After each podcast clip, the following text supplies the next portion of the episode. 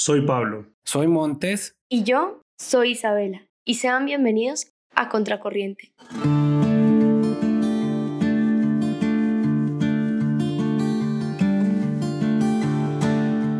Contracorriente es un podcast que aborda aquellas cuestiones más espinosas, cargadas de polémica y que suscitan largas conversaciones. Aquí discutiremos temas de actualidad, política y sucesos, así como también unas cosillas de historia y conocimiento general. En esta ocasión les traemos este episodio dedicado a la muerte de George Floyd, las preguntas que esto suscita y cómo se abren al menos en tres perspectivas. Vamos a verlo.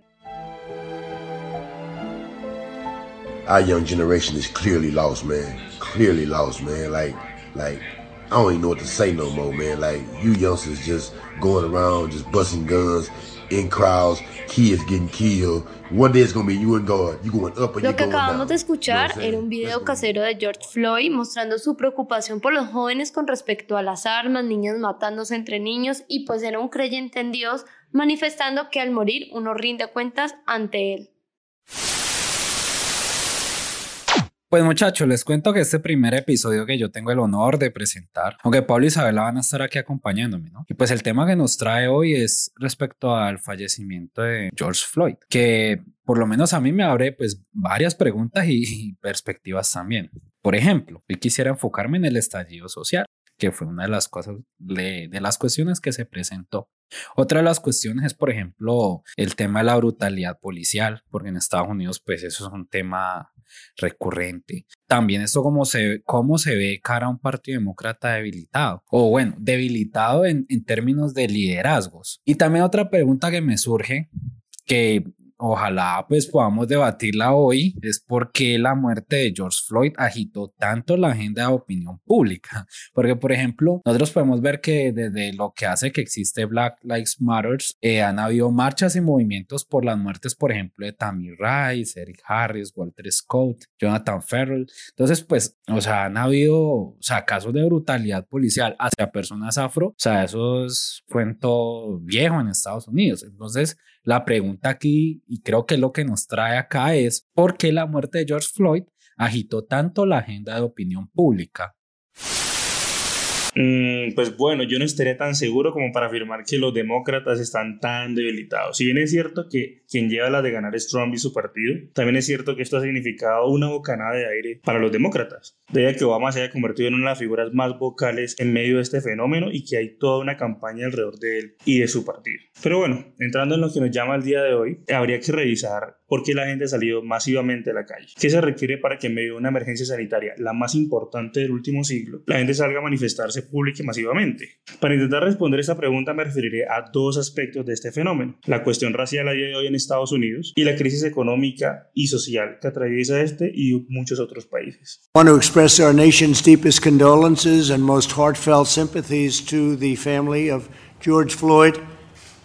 Terrible event, terrible, terrible. En el statement que acabamos de escuchar, aquí está Trump diciendo pues básicamente que, que, ofrece sus condolencias a la familia de Floyd, que el, el país hará lo, lo, necesario para investigar el caso y ta, ta, ta. Pues básicamente es eso. Y bueno, ya entrando en tema, el 25 de mayo todos vimos un video en todas las redes sociales. Un policía, específicamente blanco, tenía un hombre afroamericano, pues lo tenía detenido en la ciudad de Minneapolis, en Minnesota. Pues la cuestión es que resulta que hubo un reporte que él intentó pagar con un billete de 20 dólares falso. Y la cuestión es que el arresto no fue llevado a cabo de forma protocolaria, sino que lo que hacía el señor, pues que todos vimos en el video, que lo tumbó en el piso, le puso su rodilla sobre el cuello este fue el caso de, de, brutalidad policial en el que Derek Chauvin, así se llama el policía, le ocasionó la muerte a George Floyd, pues porque le causó asfixia. Y en, y en esos últimos momentos de, de, agonía, el señor Floyd exclamaba que eh, I can breathe, eh, no puedo respirar, me ahogo, me duele el pecho. Y los que grababan el video,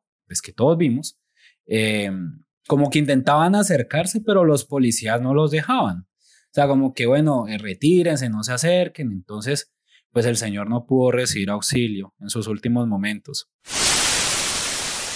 Consultando la noticia, me encontré con que este policía ya tenía abiertas 17 acusaciones en 20 años de servicio. Es decir, casi que en promedio, casi, casi que una por, una por año.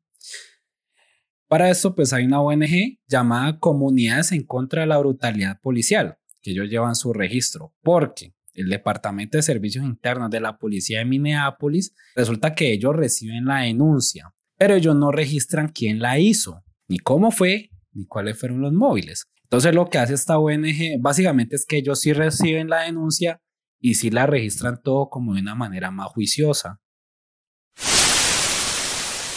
Law and Order, not defund and abolish the police. Esto significa ley y orden, no es financiar y abolir la policía. Eso tuiteó Trump. Y también el tweet dice que la izquierda radical demócrata se está volviendo loca. ¿Esto por qué sucedió? que la oposición demócrata resulta que está impulsando en estos momentos en el Parlamento una ley de justicia de las tácticas policiales. Es decir, esto consiste en, esta ley consiste en revisar estas tácticas policiales, replantear el financiamiento de las fuerzas públicas y el veto a ciertos procedimientos policiales que digamos que pueden violar derechos humanos pueden ser más brutales. Por ejemplo, el tema con el cuello, de no, de en serio no reducir a alguien con el cuello. Eso es una cuestión. Otro tweet de Trump lo que dice es que el manifestante de Búfalo empujado por la policía podría ser un provocador de Antifa. Antifa es un movimiento, creo que es estudiantil en Estados Unidos, que significa antifascismo. Antifascismo. Resulta que hay un video que aparece este señor Martín Gugino, de 75 años, que a él lo empujó un policía. Entonces, pues, eso, esto ha generado una polémica también. Aparte que hay que recordar que en este momento Donald Trump está moviendo esa iniciativa de volver a Antifa un grupo terrorista. Pues en estos momentos eso está en discusión, pero pues vamos a ver eso cómo termina. Respecto a este tema de George Floyd, yo quisiera entrar en esas tres cuestiones de la brutalidad policial y de su pérdida, y esto lo digo entre comillas, de legitimidad. También respecto al tema de que si en, en Estados Unidos hay racismo estructural, Ahorita vamos a entrar a mirar eso y pues también vamos a entrar a explicar un poquitico qué es eso de estructural. Y también, vuelvo, insisto, esto cómo se ve cara a unas elecciones que ya tenemos aquí encima. O sea, ya se vienen elecciones en Estados Unidos con el tema de, pues, de la cuarentena, la pandemia. Aún no tenemos como mucha seguridad, con mucha certeza de cómo van a ser las elecciones, pero pues ese es un tema que ya está empezando a tomar relevancia en la agenda de opinión pública. Porque, por ejemplo, por un lado tenemos a un partido demócrata que yo como lo veo está intentando tomar un crédito político de esta situación y cómo esto también está afectando al Partido Republicano. Por ejemplo, eh, Joe Biden, eh, esa noticia la vine a ver ayer. Eh, Joe Biden em, salió a decir en una rueda de prensa que este, esta, la, la, muerte de George Floyd resulta que es mucho más relevante que la muerte de Martin Luther King, que yo no puedo con ese nombre, ese señor Martin Luther, por otras cuestiones, pero no considero, o sea, la posición de Biden con respecto a eso que dice, no la considero válida porque, pues, King era un activista por los derechos civiles de las personas negras en Estados Unidos, o sea, el, el, señor murió en, en, Memphis en el 68 precisamente por estarse movilizando en la, en la conquista de derechos sociales de las personas. Lo de Floyd, eh, si bien desde acá expresamos un rechazo hacia lo que sucedió hacia este señor, es decir, Floyd no era una figura relevante. Sí, o sea, eh, el, señor se volvió relevante, pero por su muerte y por lo que eso suscitó. Entonces, yo por eso no estoy de acuerdo con lo que dice Biden y siento que está intentando tomar crédito de esa situación. Aparte porque pues a Biden pues como que dicen que, que la cabeza le, le, está fallando en estos momentos. Aparte porque Trump en estos momentos, Trump es Dios en el Partido Republicano. No hay otro liderazgo posible en el Partido Republicano, así que posiblemente las próximas elecciones pues se van a debatir entre Trump y Biden. Y así está la cosa. Eh, sobre si Biden está bien o mal de la cabeza, pues yo no soy psicólogo para saber si sí o si no, o si lo está Trump también, porque pues lo que uno ve, ¿no? Y bueno, frente a la estructuralidad del racismo, creería que sí, yo creo que hay hechos suficientes como que dan cuenta como por ejemplo la falta de acceso a seguro médico. De las 40 millones de personas que viven en Estados Unidos que no tienen acceso a seguro médico, la mayoría son de población negra, latina, indocumentados. Asimismo, pues la percepción que tienen las personas y los prejuicios que habitan en ellas frente a las demás personas eh, por su condición étnica, eh, tanto en Estados Unidos como en Colombia, incluyendo también, pues, por supuesto, a la policía. Que pues se expresan actos como estos tan eh, reprochables y condenables. Y bueno, también el hecho de que en Estados Unidos en promedio las personas reciben, las personas negras reciben de 20 veces mayores condenas por casos similares, tres veces más expulsiones y suspensiones escolares, tienen menor acceso a, eh, digamos, tener propiedad en términos de vivienda y en caso de que la tengan, es altamente probable que su vivienda no sea tan de buena calidad como la de sus contrapartes blancas en Estados Unidos. Eh, y además de esto, hay un fenómeno bastante interesante y es eh, que las personas cuando personas negras compran una casa, digamos en un suburbio en Estados Unidos, eso tiene un efecto en la depreciación o la desvalorización de los inmuebles de alrededor de digamos, de donde vive esa persona. O sea, yo creo que sí hay elementos como para hablar de una estructuralidad, entendiendo estructuralidad en un sentido tal vez un poco más amplio al que pueda terminar refiriéndose Montes. Bueno, y todo esto y un largo etcétera. Ahora bien, yo creo que para explicar la pregunta en cuestión, es decir, por qué la gente salió masivamente a la calle, yo creo que esto es insuficiente. O sea, es necesario entenderlo, pero yo creo que no acaba de explicar por qué la gente sale a la calle a movilizarse masivamente. Yo creo que eh, uno, otro elemento fundamental es la crisis económica y social que atraviesa Estados Unidos. Una crisis que, por cierto, golpea con particular fuerza a la población negra norteamericana. Sí, Pablo, eso te doy la razón. Trump sale con cosas muy pailas y, y la edad de tener 75 años es, es fregado. Eh, pero bueno, como ahorita refería a Pablo, pues es importante adentrarse principalmente en por qué la gente decidió salir a la calle en una situación de pandemia, de cuarentena, dado que no teníamos una pandemia desde 1918. Es decir, la, la, situación en esos momentos es apremiante. Y más aún que los movimientos pues, encabezados por Antifa, por Black Lives Matter, eh, pues en ese sentido eran pacíficas. Pero pasó que nosotros podíamos ver en las redes todo el tema de los riots, o sea, el, tema del vandalismo.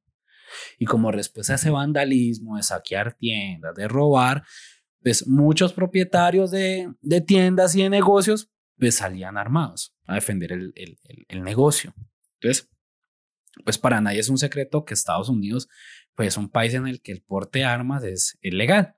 Entonces, pues el panorama que se ve en los videos es un poquito desolador, porque pues uno ve, o sea, uno ve como grupos de personas ahí paradas con fusiles y, al otro lado unos jóvenes, es como que, o sea, uno no está acostumbrado a, a ese tipo de escenarios. Aparte también que hay otros videos en los que uno puede ver que hay personas afro armadas. Y esta cuestión es, tenemos entendido que es una cuestión racial. Entonces, pues no sé, o sea, eso me suscita como varias, varias cuestiones. La idea mía, pues nunca ha sido estigmatizar los movimientos sociales y las acciones populares, pues como son estas protestas que se llevaron a cabo por un acto de brutalidad policial.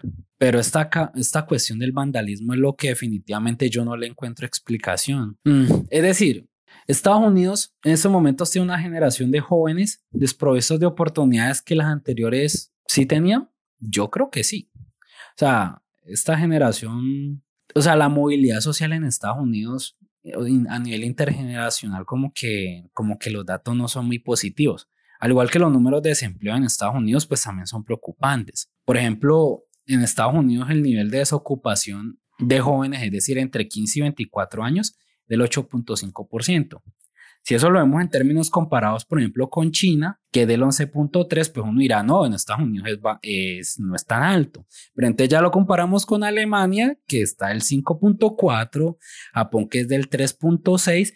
De ahí empieza a decir como que bueno, o sea, la, la cosa en Estados Unidos como que pues, se supone que es la primera economía del mundo, es la mayor potencia, es el imperio y, y, y los jóvenes pues están como que desocupados.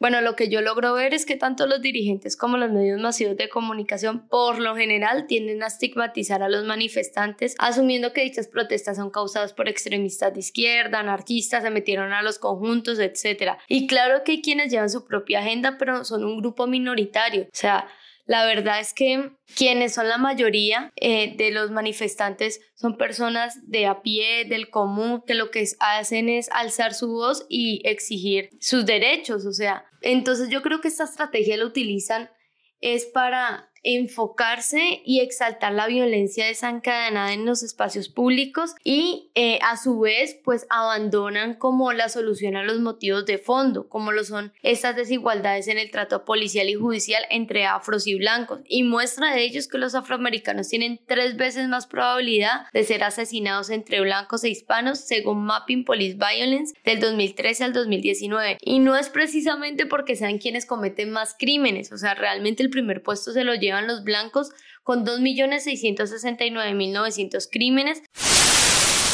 Bueno, al dato de Isabela, el que ella dio ahorita, quiero agregar que el 90% de las muertes de personas afroamericanas son a manos de otro afro. Entonces, bueno, para entrarnos en, en esta cuestión de por qué la gente salió a la calle, pues primero vamos a entrar un poquito a qué es Black Lives Matter.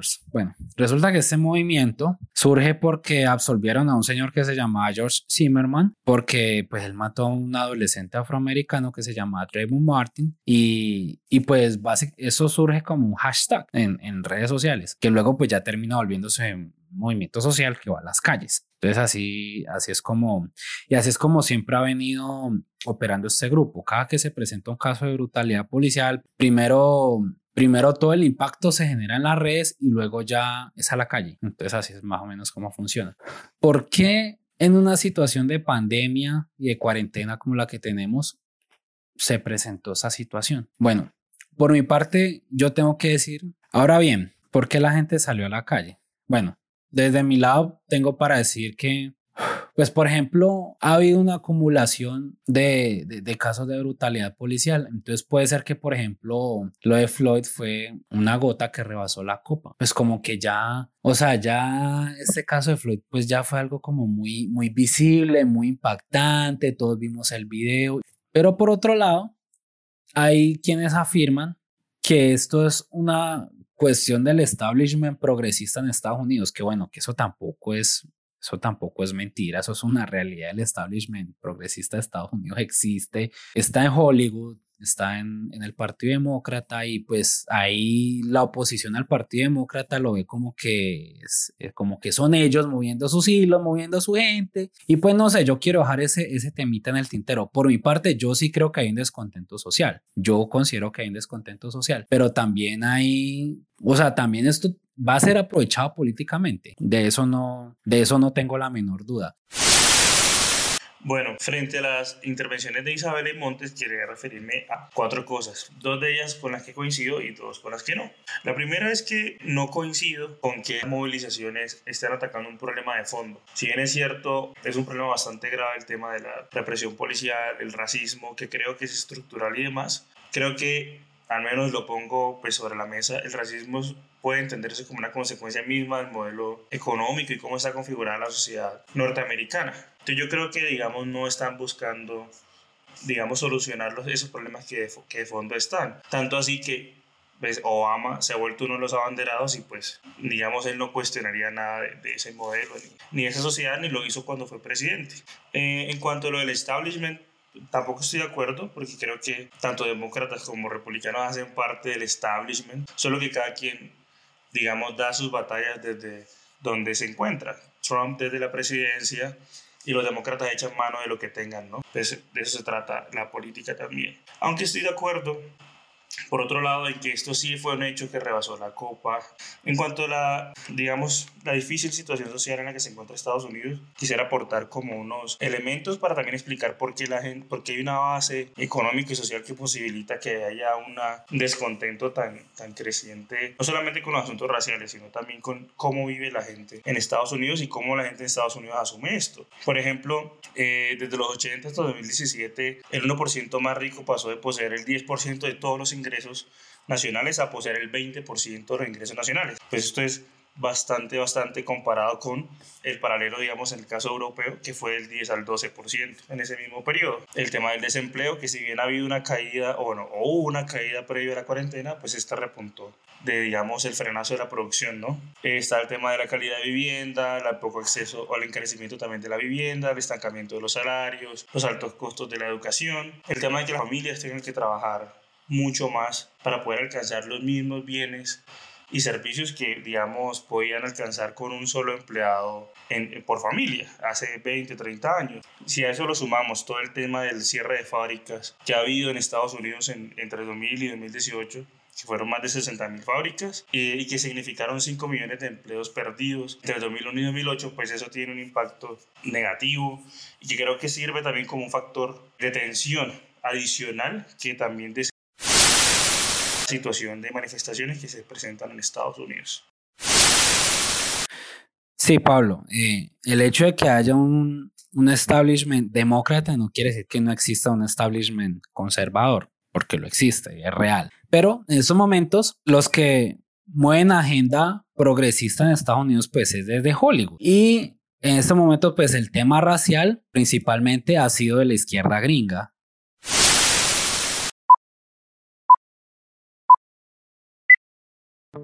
They hurt me and they hurt my family. I can't take nothing back. I can't get my brother back. They at home, they sleep, they with their wives, they got kids. If something like that happened to them, they'll be just like me. Firing them is is is is a good start, but we want to see justice for Lo que acabamos de escuchar es una declaración en la que el hermano de Floyd hace referencia a la pérdida que tuvo y pide justicia. Y con todo este asunto yo quisiera agregar otros factores que creo que también intervienen en este estallido social. Recordemos que desde febrero hay crecientes tensiones en torno a Trump y su juicio político y se espera que haya otro. Y los pilares o las causas que podrían desencadenar otro impeachment son el ataque de Estados Unidos a Irán, aunque dicen estar amparados por la ley estadounidense, la relación entre Trump con el Deutsche Bank y la financiación de sus hoteles y otras propiedades. ¿Qué es lo que buscan con esta investigación? Es básicamente poderle comprobar un lavado de activos. También podrían meterse por la hipotética injerencia de Rusia a las elecciones de Trump o sus negocios en ese país. Ahora en el marco de la campaña presidencial se preveía una recesión como principal factor que podría afectar este desenlace en el que muchos creían que la reelección de Trump estaba asegurada. Por eso la Fed antes de la pandemia en febrero recortó las tasas de interés, con el fin según ellos de tener como una póliza de seguro contra la desinflación y una recesión. Pero luego llegó el coronavirus y lo de las protestas, entonces con todas estas variables a mí me surge una duda, o sea, ¿será posible que los republicanos puedan mantener el control del Senado y la Cámara de Representantes? Por otro lado, si bien es cierto que existe un racismo estructural en Estados Unidos, estos y los siguientes disturbios y saqueos van a hacer daño colateral, lo que decía Pablo, de la misma crisis económica. Pero yo no estoy de acuerdo o por lo menos no, no veo que sea solamente por lo que se presentó a causa del coronavirus, sino que o sea, son factores como la deuda de Estados Unidos y China, el proceso de desdolarización de ciertos países, bueno, que eso da para otro programa, pero en últimas lo que yo veo es que se va a aumentar la brecha social y la solución es rescatar a los bancos y no a las personas del común, lo que indudablemente causa inconformismo, aunado con este hecho que desata pues indignación, entonces ustedes calculen. Yo creo, y en el sentido que plantea Isa el tema de los republicanos, yo la veo un poco compleja. Si bien es cierto que Trump tiene, digamos, la de ganar, como lo dije en mi primera intervención, también creo que en este escenario de COVID, de mal manejo de la pandemia y demás, pues Estados Unidos llegó a ser el foco mundial de infección. La cosa se complica un poco. Y bueno, para recoger el tema de, la, de las discusiones que hemos tenido, de las cosas que hemos mencionado, también estoy de acuerdo con lo que plantea Isabela frente al a que todo el escenario político estadounidense frente al tema del impeachment y todo el contexto incluso de relaciones internacionales que ha hecho tal vez que Estados Unidos o digamos la dirección política de este país se oriente más como a algunas cuestiones externas y a la cuestión interna le den relación al tema de la campaña. De ahí a que no sea gratuito que las digamos el manejo de las relaciones internacionales haya sido tan agresivo sobre todo ahora recientemente con las incursiones que ha habido en Venezuela, estos marines que capturaron y demás, es como un escape como de presión frente a toda la situación que está pasando en Estados Unidos, eh, diciendo como que bueno, COVID y todo lo que ustedes quieran, pero hay que resolverlo de Venezuela, por poner un ejemplo. Y bajo esas dinámicas, pues no sé si eso vaya a sumarle o restarle a la campaña presidencial pues a los, a los, a los republicanos. En cuanto, pues también quería mencionar el tema del papel que tuvieron las redes en este fenómeno. Yo creo que aunque hubiera habido estas mismas condiciones hace unos 20 años, la situación yo creo que no, hubiera, no habría sido la misma o por lo menos las repercusiones y el nivel de alcance que tuvo esta, e, esta situación, más porque fue grabado en el sitio de los hechos, fácilmente compartido y transmitido por todo lado. O sea, entonces, haciendo como un balance de lo que hemos hablado, podríamos decir, al menos que Isa y yo, pues estamos de acuerdo de que hay un racismo estructural en Estados Unidos, que hay un descontento social en Estados Unidos, aunque estoy seguro que tenemos diferentes lecturas sobre por qué ese descontento. Yo lo veo, por ejemplo, como una cuestión, como una consecuencia del modelo económico. Yo creería que Montes puede que sí, puede que no esté de acuerdo. Eh, y yo creo que en eso concuerdo un poco más con Isabel. Entonces, con estos elementos, yo creo que el panorama queda un poco difuso, más porque los demócratas no tienen una figura fuerte eh, para posicionar de cara a las presidenciales de noviembre, menos aún cuando Bernie renuncia a su aspiración presidencial y queda Biden, que yo lo veo la verdad bastante flojo de cara a la unanimidad que pueda generar en torno a ese Trump y más con el tema de Venezuela, que yo creo que le puede, eventualmente le puede funcionar, aunque, aprovecho y lo digo, estoy en desacuerdo de que hay algún tipo de incursión militar en, en el país vecino, porque pues sería un desastre para ese país, pero también lo sería para, para Colombia, ¿no? El tema de que hay un conflicto bélico en suelo venezolano. bueno, aquí Pablo me abrió como 30 debates a la vez, pero eh, no, no voy a alargar, voy a referirme solo a una cuestión. A ver, porque aquí lo que nos, aquí lo que nos había traído era porque el, el, tema, el tema desprende muchas cuestiones. Como ustedes pueden escuchar, por ejemplo, desprende del racismo estructural, de la violencia policial, eh, desprende el tema de, de, las acciones populares, el tema de movimientos. Entonces, pero nos enfocamos directamente en, este tema, en el de por qué la gente salió a la calle. Con respecto a lo del racismo estructural, mmm, este, este tema es complejo. A ver, Estados Unidos tiene una historia y principalmente en cómo estaba basado el modelo colonial, que tampoco voy a entrar a explicarlo, pero el modelo colonial inglés era depredador, o sea, ellos llegaban a acabar. Y el modelo esclavista, pues, con el que se hicieron, pues, su fortuna, con el que el, imperio inglés hizo su fortuna, y bueno, el modelo esclavista con el que se sustentó en Estados Unidos, y bueno, pero tampoco vamos a entrar en eso.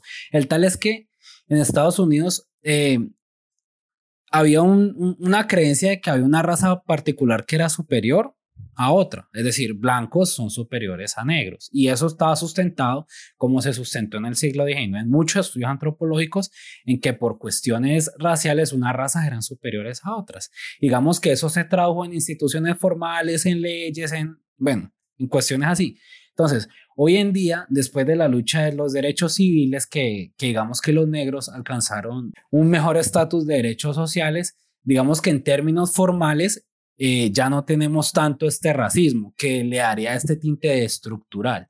Pero igual considero y quiero añadir que sí queda una dependencia institucional informal. ¿A qué me refiero con esto? a que aún sigue esa vieja creencia de que no, que es que el negro es vago, que el negro no trabaja, que sí, que, que, que hay como una cultura negra que es inferior a una cultura blanca que sí es del trabajo y no sé qué. Entonces, lo del racismo estructural, eh, no sé, no, no me queda tan claro si es estructural o no. Y en eso, pues, Considero que también podría abrirse un nuevo programa, un nuevo debate, porque es que este debate es amplio. Considero que es amplio y, hay muchas visiones respecto a esto.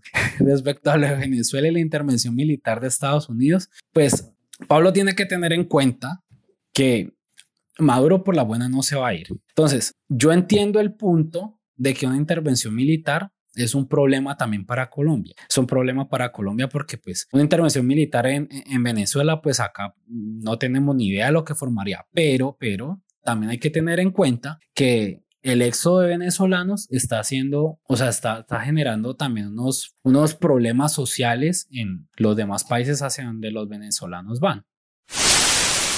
Bueno, uno puede estar de acuerdo no con una intervención militar en, eh, de Estados Unidos por sus intereses particulares en Venezuela. Es un hecho que lo de Venezuela está difícil. Yo personalmente no comparto, eh, digamos, la administración o cómo está configurado el Ejecutivo, las cuestiones ministeriales y demás. en Venezuela. Sin embargo, yo abogo porque los venezolanos resuelvan por sí mismos sus problemas y que además de esto no implique que Colombia sea expuesta a un conflicto militar en el país vecino porque eso pasaría, ese sería lo que pasaría si Colombia, eh, si en Venezuela se da esto y más por una cuestión de campaña electoral. Porque admitámoslo, esto es una cuestión de campaña. En noviembre hay elecciones, la cuestión en Estados Unidos está terrible y pues esto es una vía de escape que no tiene nada de nuevo en la política internacional, en el manejo de las crisis en Estados Unidos.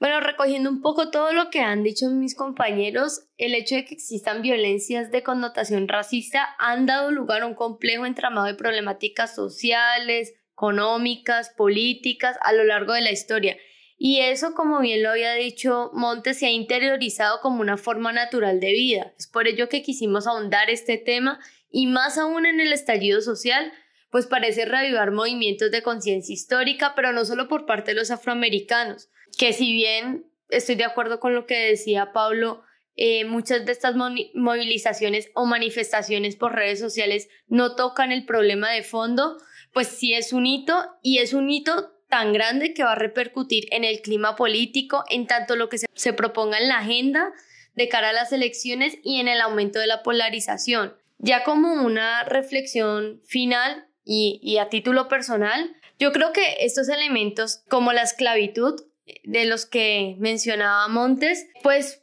podemos ver que la población afro era la base de una cadena económica tan rentable y sustentada en las plantaciones como el tabaco y el algodón en Estados Unidos, porque no nos vamos a ir a Brasil, que como, como eran tan productivos, o sea, esto lo que hizo fue invisibilizar la esclavitud como fenómeno que es incompatible con el derecho, el derecho a la libertad que tanto se, se jactan los estadounidenses de que tienen. Y si lo extrapolamos a situaciones nacionales y yo sé, y o sea, antes de sentir hate, es guardando la proporción y sabiendo que hay otros factores que intervienen justo en nuestras situaciones nacionales, yo sí puedo ver un cierto matiz o lo puedo asociar, por ejemplo, con lo que vivimos con el conflicto de, por la pertenencia de las tierras entre grandes terratenientes o monopolios dueños de una gran parte y campesinos eh, o comunidades indígenas o afro. Entonces, yo sí logro ver un cierto matiz de grises que coinciden porque de una u otra forma estas comunidades han sido y siguen siendo vulneradas y de una u otra forma bien sea porque representan un eslabón importante en la cadena productiva o porque lo quieran explotar o porque se encuentren en territorios ricos y pues quieran desplazarlos o bueno, demás para poder sacar provecho de ellos. Entonces, no sé ustedes qué opinan, chicos, o si quieran agregar algo o refutar, o